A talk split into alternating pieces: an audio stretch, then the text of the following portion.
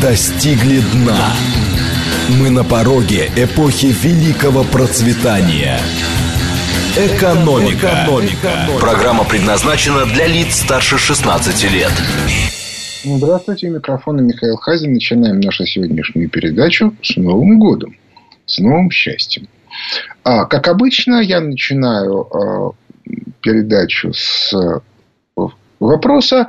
И вопрос будет очень простым, хотя и а, может быть несколько неожиданным. Вопрос следующий. Стало ли понятно нашим слушателям смысл высказывания Путина годовой давности на Давосской конференции о том, что механизм современного капитализма прекратил свое развитие. Варианты. Да, теперь-то все понятно. 8 495 134 27 35. Ответ нет, непонятно. 8 495 134 27 36. Ну и, наконец, третье. Какая разница, что там сказал Путин, да еще к тому же год назад. 8 495 134 21 37. Еще раз. 134, 27, 35. Теперь-то понятно, что сказал Путин. 134, 21, 36. Не, непонятно, что он сказал. И, наконец, 134, 21, 37. Это, это не имеет никакого значения. У нас, кстати, к сожалению, только два телефона. А надо бы сделать, чтобы было три. Чтобы было три варианта. Поэтому сейчас мы голосование остановим и еще раз его запустим в свете вот этих вот, да, использовать этот вариант. Да-да-да. Не-не, использовать. Галочку нужно поставить. А вот, это я просто э, сейчас, да, вот, да. Значит, еще раз. 134, 27, 35. Путин Теперь-то понятно, что он имел в виду. 134, 27, 36. Непонятно. И, наконец, 134, 27, 37. Какая разница, что говорил Путин? А, я объясню Почему этот вопрос сейчас? А, потому что в реальности к концу года окончательно стало понятно, в чем, собственно, вся интрига современной ситуации и чего так опасаются разного рода участники, в том числе а, как бы, в Восточной в Европе, не знаю, обратили ли вы внимание, но буквально в последние дни в одном из американских журналов появилась статья, в которой вполне всерьез обсуждается тема о том, что прибалтийские страны заставят выйти из НАТО. Ну, то есть, фактически, что их а, отдают обратно в сферу влияния э, э, России. А я совершенно не хочу сказать, что так будет, и вообще можно ли верить всей этой конструкции. Это отдельная тема. Но с сама по себе эта тема, которая всплыла э, в, в легальной американской прессе, она, в общем, много о чем говорит. То есть, в общем, жизнь радикально меняется, и к этому надо привыкать. А, отметим, что а, люди до сих пор этого не поняли. То есть, если мы посмотрим на а, все то, что пишется и говорится политиками, политологами и прочими разными людьми в Европе, в западной, да и в восточной тоже, то мы видим, что они, в общем, несут феерическую пургу с некоторыми такими истерическими нотками. Ну, действительно, там, крики и вопли надо немедленно послать Россию, надо ее поставить на место и т.д. и т.п. При этом ну, как бы никто не говорит в Евросоюзе, в НАТО, кто должен ставить и какими ресурсами. Напоминаю, что два месяца тому назад э, глава объединенного, объединенного комитета начальников штабов Соединенных Штатов Америки прямым текстом объяснил, что американская армия не собирается воевать ни с китайской, ни с российской. И вообще великие державы свои вопросы решают за столом переговоров. Отметим, то есть, что американская армия Россию вывела в великие державы, с чем Евросоюз точнее сказать, вся та, шу, вся та шушера, которая его возглавляет на сегодня, категорически не согласна. Другое дело, что она сама-то ничего предъявить не может. Знаете, есть такой старый, не, немножко неприличный анекдот про то, как в семье двух карликов, у которых сын тоже карлик, он приводит невесту, которая еще меньше его, а он меньше родителей. И отец говорит матери, слушай, с этим надо что-то делать, а то мы так до мышей дотрахаемся. Вот э, Евро, евросоюзовский политикум уже дотрахался даже не до мышей, уже, по-моему, до блох. Э, и люди, которые там выступают, они просто вообще не, не понимают, что они говорят. Вот председатель Объединенного комитета начальников штабов Соединенных Штатов Америки, он понимает, о чем говорит, а они не понимают. Недаром там министра обороны Германии уже много лет женщины, которые оружие в руках не держали, я думаю, что никогда не видели, что бывает, когда оно стреляет. Так вот, а их они дико боятся, дико бесятся из-за того, что Байден относится к действиям и словам Путина всерьез. Но при этом они категорически отказываются обсуждать, а почему он это делает. Вместе с тем, это очень любопытный вопрос, ответ на который, собственно говоря, и объясняет правильное понимание э, той коллизии, которую я описал в самом начале, задавая вопрос зрителям. Мы останавливаем наше голосование, и получился очень любопытный результат. 38% понимает, что как бы в чем смысл слов Путина. 19% не понимает, а 44% вообще не понимает, зачем мы обратились к этим словам Путина, какое они имеют отношение к реальности. Это почти половина. И это очень грустно. Это означает, что российские Э, слушатели, в общем, тоже не задумываются над тем, что происходит. Ну, а теперь давайте подумаем на, над тем, что происходит. Значит, по итогам начавшегося в Соединенных Штатах Америки очередной волны кризиса. Собственно, сам-то кризис начался еще в 2008 году и не прекращался. Его очень долго затягивали, пролонгировали. Если бы его отпустили тогда, в 2008, он бы уже бы закончился. Но они этого делать категорически не хотели, потому что немедленно возникал вопрос о том, кто в нем виноват.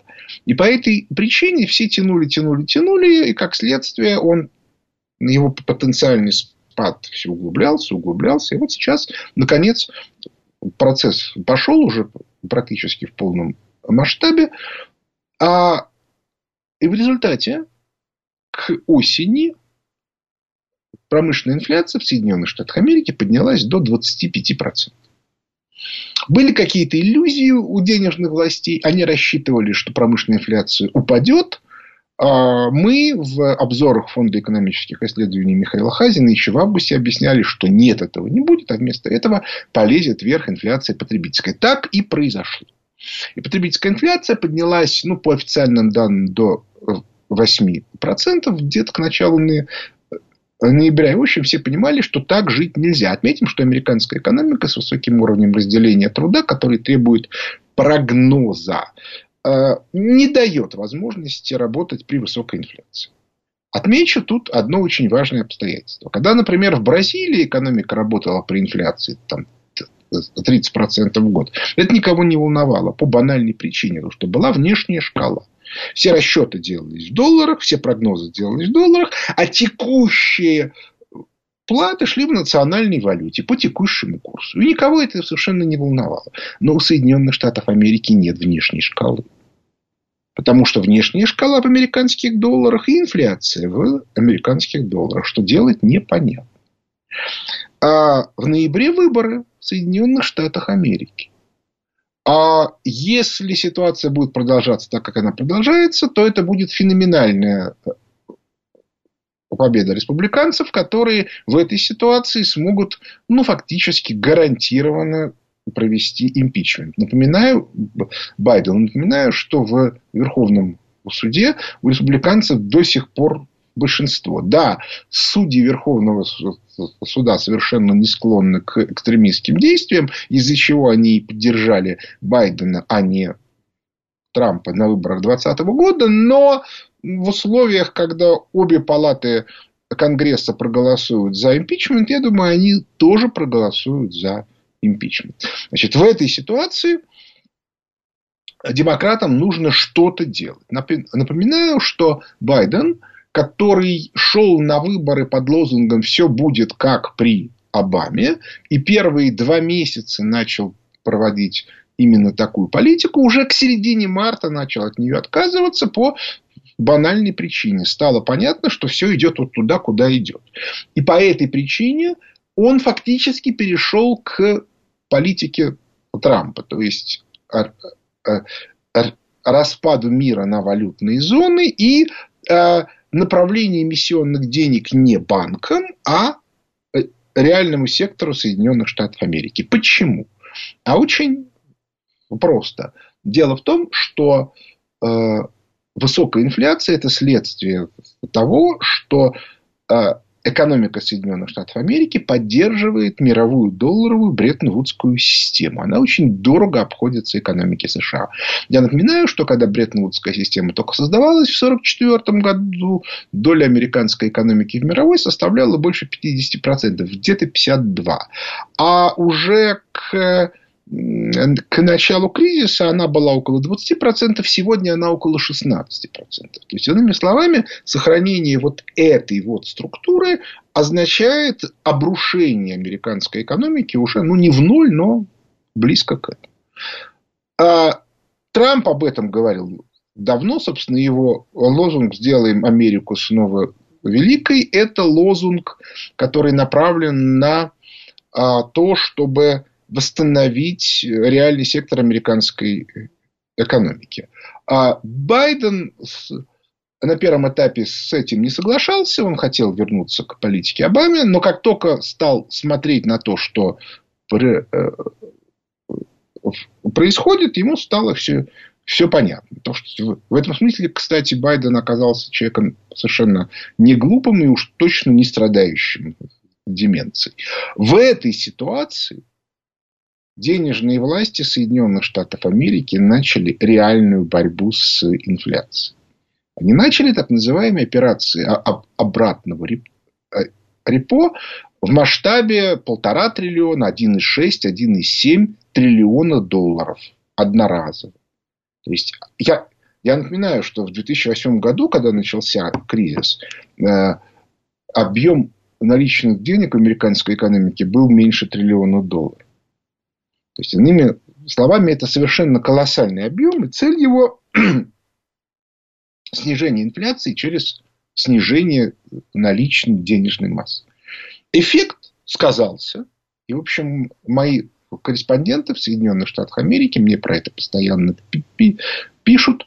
И смысл их написания простой рост цен на товары народного потребления был летом до 40% по сравнению с концом 2020 года. А сейчас цены упали. И темпы роста по сравнению с концом 2020 года, то есть за год составляет 15-20%. Это уже более или менее терпимо. А, ну хорошо, скажем мы, 15-20%. Это все равно очень много. Но если мы посмотрим на промышленную инфляцию, то мы увидим, что она составляет не... А, она не, она не падает. То есть она была а, в начале ноября, в, середине осени где-то 25%, в концу года поднялась там до 26,3% процентов, но ниже она не падает. Что это значит? Это значит, что э, мейнстримовская экономическая теория в данном случае не работает. Это, э, э, это означает, что э, причины инфляции не только монетарны. Ну, как мы знаем, э, монетаристы, которые возглавляли экономический мейнстрим в последние десятилетия категорически отказывались признавать, что бывает не монетарные причины инфляции. Об этом орали и председатель Центробанка Дубинин, и Игнатьев, и Набиулин. То есть, так сказать, э, МВФовские представители на посту руководства российских денежных властей. Но в Соединенных Штатах Америки в последние два месяца стало понятно, что есть какой-то еще эффект, который не монетарный. Это структурные причины роста инфляции. И эти структурные причины, они для потребительской инфляции играют меньшую роль, а для промышленной они играют важную роль настолько, что сокращение денежной массы наличные, которые последние два месяца осуществляли денежные власти, эффект дали, в том смысле, что э, промышленная инфляция перестала расти, но она, продолж... но она и, и не падает. А именно по этой причине мы еще там полгода тому назад специально создали агентство стратегического прогнозирования «Ковчег», целью деятельности которого является объяснение а, крупным коммерческим структурам, что нужно делать в такой ситуации. Дело в том, что современный менеджмент в принципе не готов работать со структурными изменениями в экономике. Их причины, их последствия для него, для этой теории неизвестен. И, как следствие, колоссальное количество крупных компаний будут нести совершенно колоссальные убытки просто из-за неадекватной реакции на то, что происходит. А, но дело в том, что понять это тоже достаточно сложно, потому что все они учились в рамках мейнстримовской теории, и им невероятно сложно признать, что фактически все, чему их учили, э, сегодняшней реакции не, не соответствует. Это, кстати, страшно похоже на реакцию евросоюзовских политиков, которые несут полную пургу, а, совершенно не понимая, что происходит. Так вот, э, возвращаясь, Байден прекрасно понимает, что продолжение старой политики, продолжение логики, что Соединенные Штаты Америки своей национальной валютой должны поддерживать все вот это вот прогрессистское сообщество либеральное, которое оно само же формировало предыдущие десятилетия, приведет к краху Соединенных Штатов Америки. То есть то, что он делает, это абсолютно вынужденные меры. И в этом смысле сброс, ну, так сказать, с кошта, с, с бюджета Соединенных Штатов Америки и НАТО, и очень многих других структур, это вещь абсолютно неизбежная. Как они будут при этом жить, Соединенные Штаты Америки не волнует. То есть, будут ли там Прибалтийские политики умирать с голоду, или они там окружат себя стайками значит, бандитов и будут отбирать у своего населения еду или еще чего-нибудь. Им это неинтересно. А у тех очень сильное ощущение, что дело плохо. Что непонятно, что делать, что явно Байден совершенно делает что-то невообразимое – Куда деваться? И по этой причине э, то, что будет происходить в 2022 году, оно будет чрезвычайно интересным, и что самое главное, оно будет совершенно не похоже на то, что были в предыдущие годы и даже десятилетия. И в экономической части Путин сказал об этом за год. Никто этого, ну почти никто этого не понял. Не захотел понять, не смог понять еще что-то. Это неминуемо вызовет совершенно колоссальные изменения. Ну вот, я во всех своих блогах уже дал анонс. В начале февраля мы, мы проводим уже в Москве, не в Дубае, а в Москве, однодневный семинар – который как раз будет посвящен а, ну, описанию тех политических и политико-экономических последствий, к которым приведут эти изменения. Отметим, что к этому времени уже в общем, будет более-менее понятно, чем закончатся те переговоры, которые начнутся 10 января между Соединенными Штатами Америки и Россией. Но нужно при этом понимать, что под этими переговорами лежит абсолютно объективная картина мира. То есть попытки Соединенных Штатов Америки проигнорировать эти объективные картины, которые длились, ну, в общем, несколько месяцев в начале 2021 года, а потом попытки исправить ситуацию традиционными методами, показали, что это не работает. И по этой причине надо радикально менять всю конструкцию которая сформировалась еще в 1944-1945 годах. Смысл которой состоял в том, что Соединенные Штаты Америки на свои деньги финансировали всю инфраструктуру, как финансовую, так и политическую, которая обеспечивала им лояльность. А теперь стало понятно, что поддержка этой структуры ведет к катастрофе. Это значит, что ее нужно скидывать. Беда состоит в том, для этой инфраструктуры, что она к самостоятельной жизни абсолютно не приспособлена. Она самостоятельно существовать не может и не будет. И по этой причине про нее даже, в общем, и становится вспоминать. Я, я думаю, что через несколько лет про них, про этих людей уже никто не вспомнит. Потому что то, чему их выучили, то есть либеральной экономической теории и либеральной политической теории это будет никому не интересно, это не работает, это не функционирует, ну и все, да, За, забудьте про это. Причем как бы, их честно предупреждали. Путин дважды об этом сказал. Он сказал об этом в начале 2021 года и сказал об этом ближе к концу в своей валдайской речи, как обычно – его никто не послушал, и это ошибка. Я про это много раз говорил. И повторю еще раз, уже в который раз. Это связано не с, не с какими-то случайными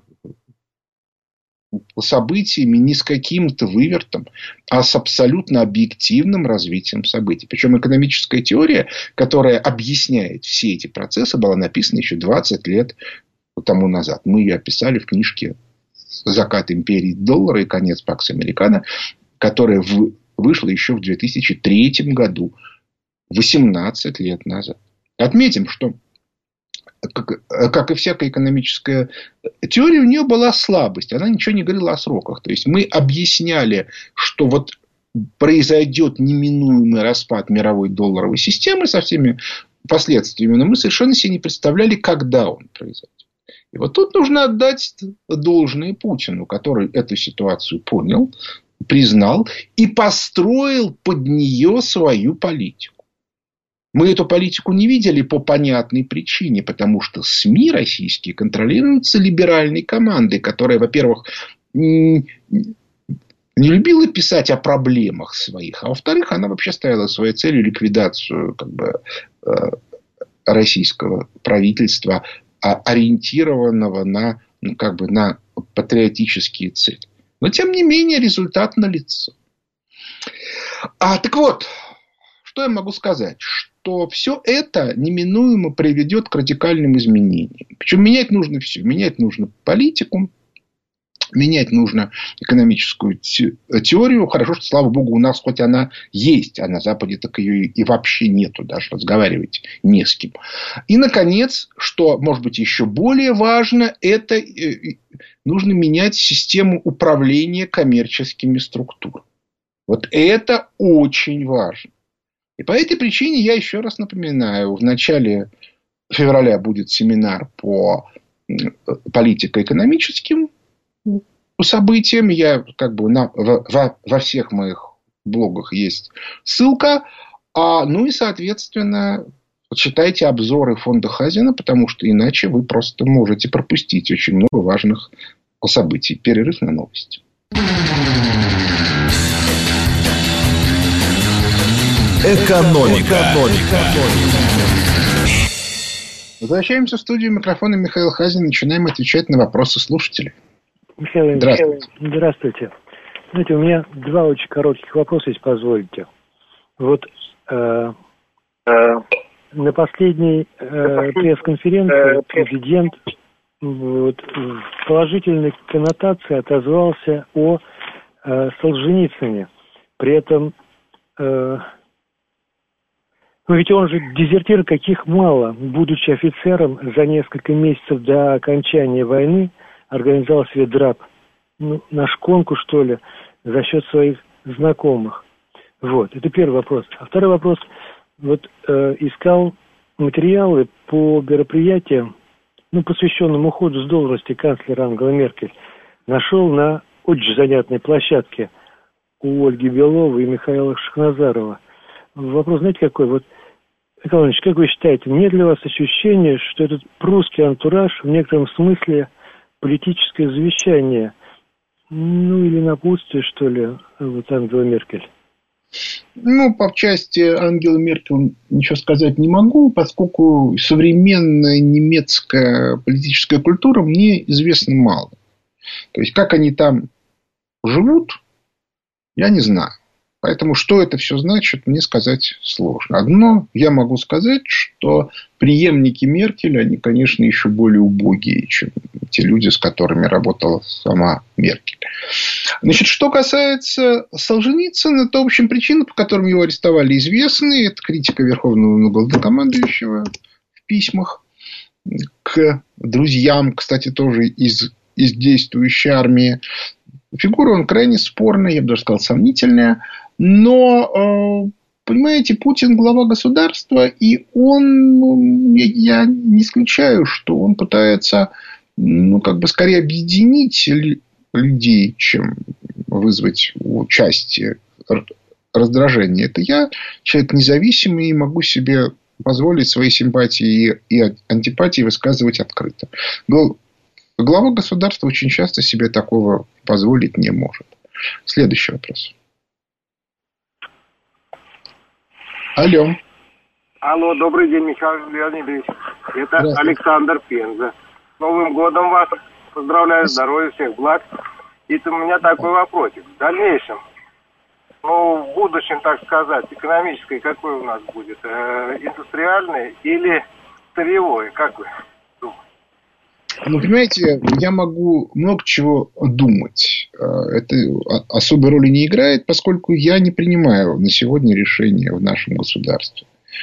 Даже если предположить, что в качестве основы для принятия политических решений Путин взял нашу теорию, к чему имеются какие-то определенные основания, это все-таки не, не, не означает, что мы имеем право голоса. По этой причине я могу только как бы, свое аналитическое мнение сказать. Аналитическое мнение стоит в том, что да, мы будем развивать именно э, промышленную э, экономику. Но посмотрим, что будет. Собственно, я думаю, что уже в этом году мы много чего увидим.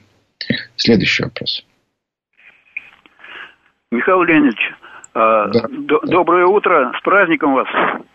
С Новым годом. Спасибо. Вот вы в первой части упомянули о переориентации экономической политики а, Байдена. Как вам кажется, как это изменение скажется на поведении нашего экономического блока?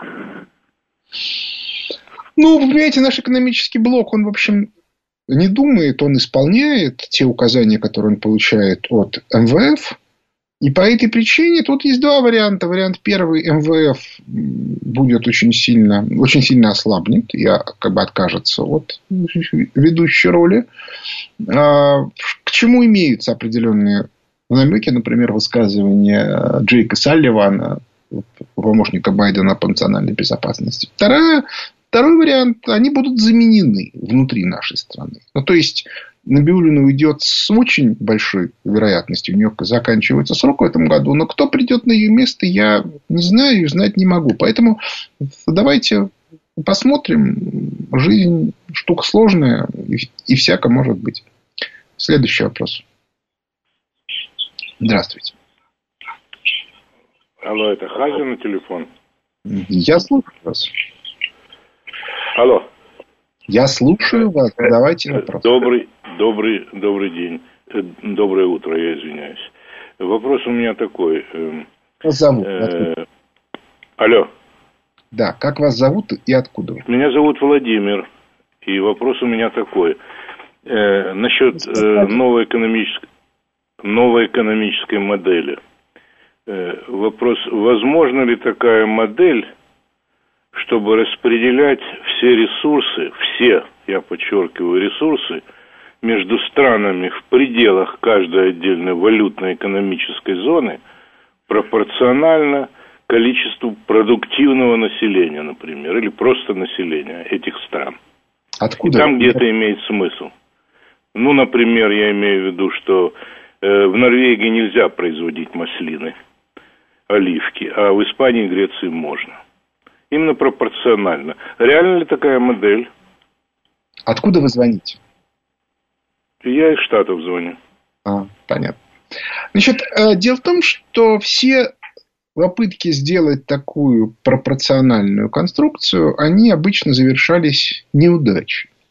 Связано это с тем, что любая экономическая модель, она предполагает некоторые приоритеты. То есть, условно говоря, сегодня у нас машиностроение, вчера у нас было сельское хозяйство, завтра у нас добыча нефти и так далее и тому подобное.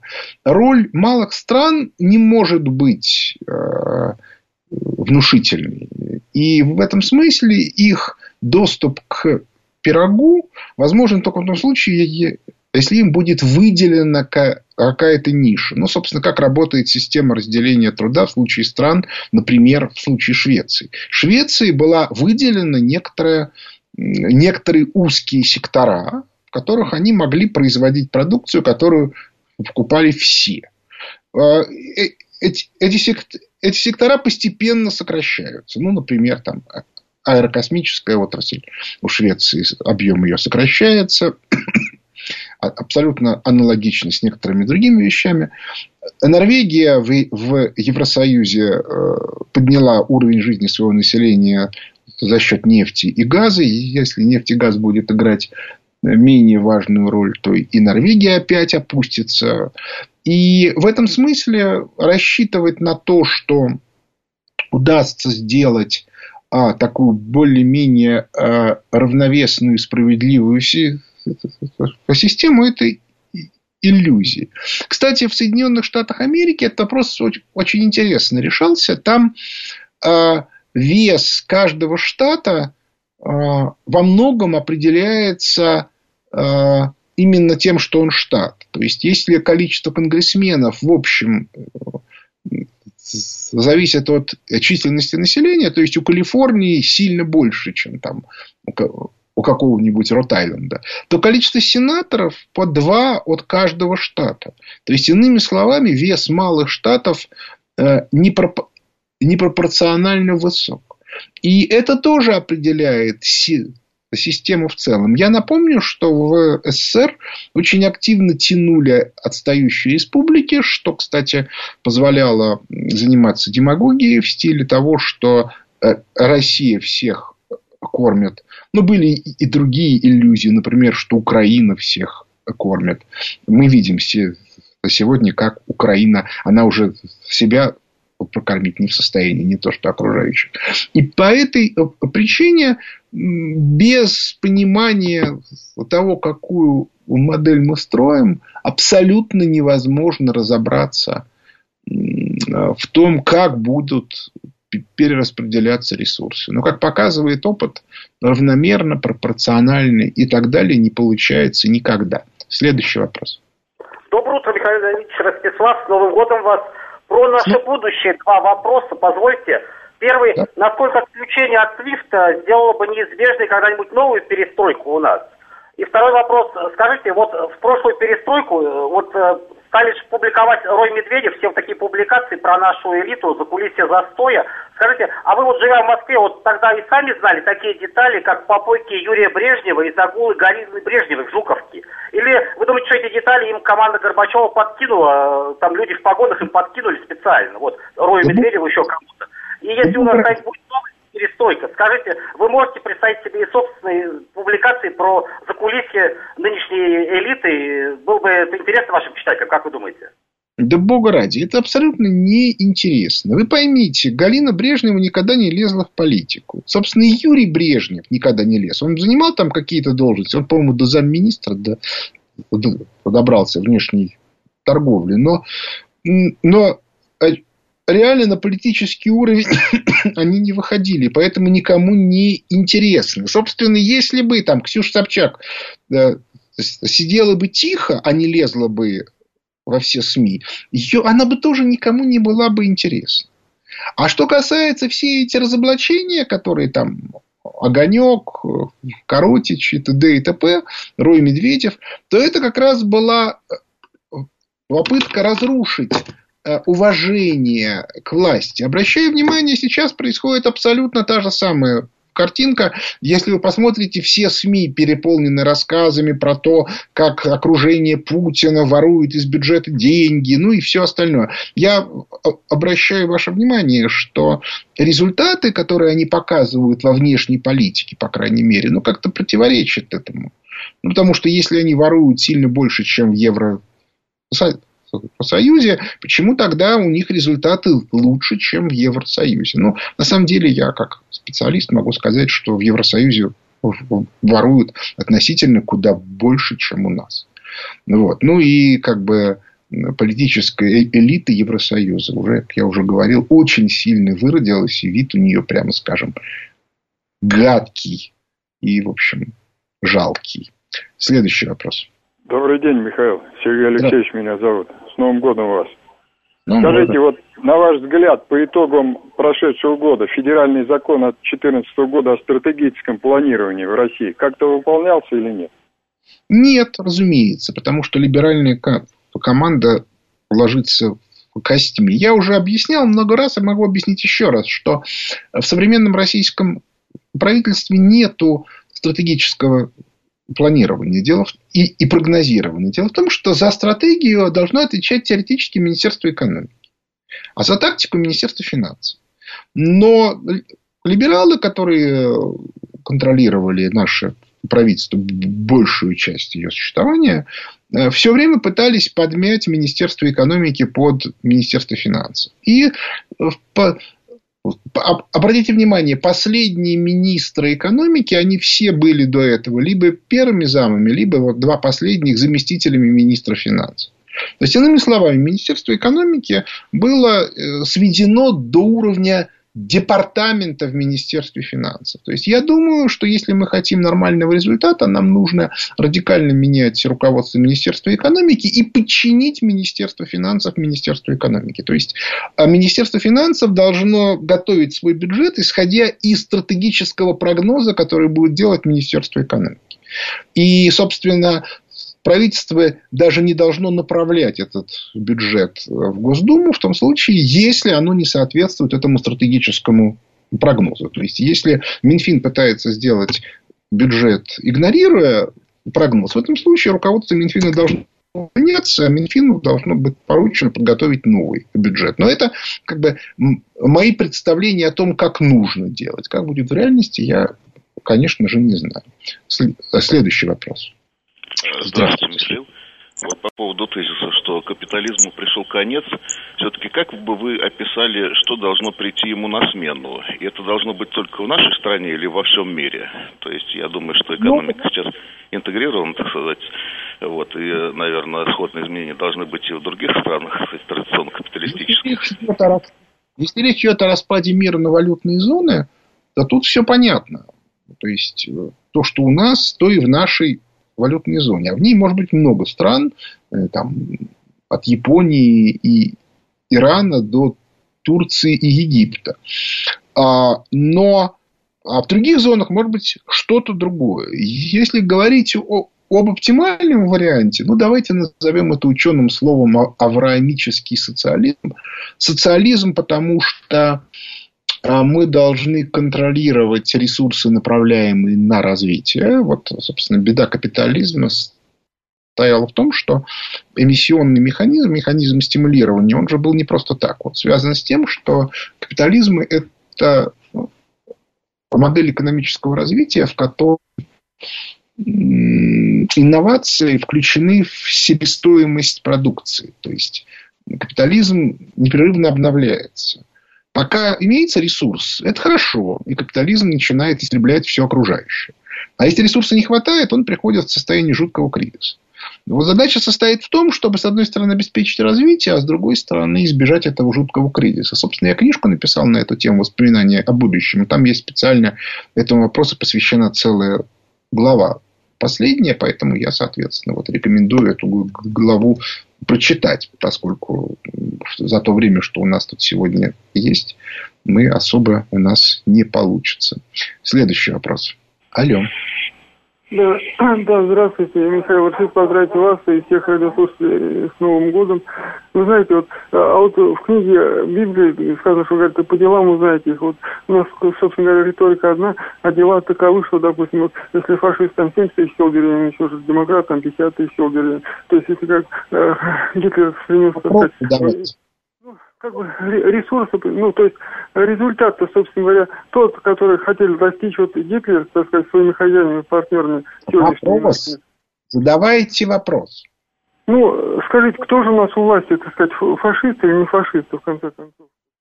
Я не очень понимаю, ну что за идиотские, иди, идиотская тема, по-моему, абсолютно очевидно. У нас основной это вопрос, который есть, это находятся ли у нас у власти либералы, которые хотят разрушения России и отдачи всех ее ресурсов своим друзьям на, на Западе, или патриоты. Но, судя по последним событиям во внешней политике, все-таки скорее патриоты. И, по-моему, это видно невооруженным глазом. Мне даже как-то неудобно на эту тему говорить. Другое дело, что а, у нас есть два обстоятельства. Первое, имеется очень много людей обиженных, то есть, которые хотели бы а, грубо говоря, что-то делать, а им не дают, поскольку значительная часть среднего звена и практически весь государственный аппарат это либералы, которые гнобят все разумное, доброе и, и вечное. Это первое обстоятельство. А второе обстоятельство стоит в том, что СМИ у нас так точно контролируются либералами, которые ничего хорошего говорить не хотят – и не позволяют это делать другим. Я, кстати, в этом смысле могу сказать, что а, вот, скажем, э, логика, когда все говорят о том, что в России сейчас ничего не строится, никаких промышленных предприятий. Если просто набрать в каком-нибудь Яндексе, да, что построено в России там, в 21 или в 20 году, вы, у вас вылезает колоссальный объем предприятий, которые построены. Но как э, такая вот публичная, общезначимая информация, это никому не, э, соответственно, не известно. И, и вот это результат, давайте смотреть правде в глаза, вражеской пропаганды. Это, к слову сказать, создает очень большие проблемы, я уже про это говорил, управляющим структурам наших э, коммерческих организаций, потому что фактически все их сотрудники являются врагами для, для них, потому что они представляют вот эту вот мейнстримовскую либеральную команду, которая мыслит и действует в рамках уже умершей э, э, модели. Вот об этом бы надо думать. Следующий вопрос. Алло. Здравствуйте, Александр. Да. А вот э, не подскажете такую вещь? Вот вы говорите либералы, вот эти либералы, да, это так. Но почему они поддерживаются самим президентом? Ну почему э, какие-то это, э, заседания комитета на всю страну показывается, где какой-то там Сакуров хамит президенту, говорит антигосударственные вещи, дающие Конституцию и закон. оскорбляющий целую нацию, и за это ему ничего не будет. Знаете, я могу вам сказать. А президент его просто пожурил. Я могу, ну а что с ним делать-то? Слушайте, ну он не вообще так мягко сказал. Не сажать же его на кол на Красной площади. А все дело в том, что мы находимся сегодня в ситуации, при которой значительная часть нашей элиты, сформировавшаяся за последние 30 лет, ярко либеральная.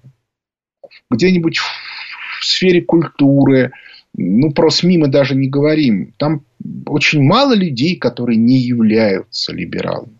И бороться с ними – это отдельная, очень сложная тема. Но я приведу один пример. А, значит, э, я же член общественного э, совета при Министерстве культуры. И сейчас очень многим руководителям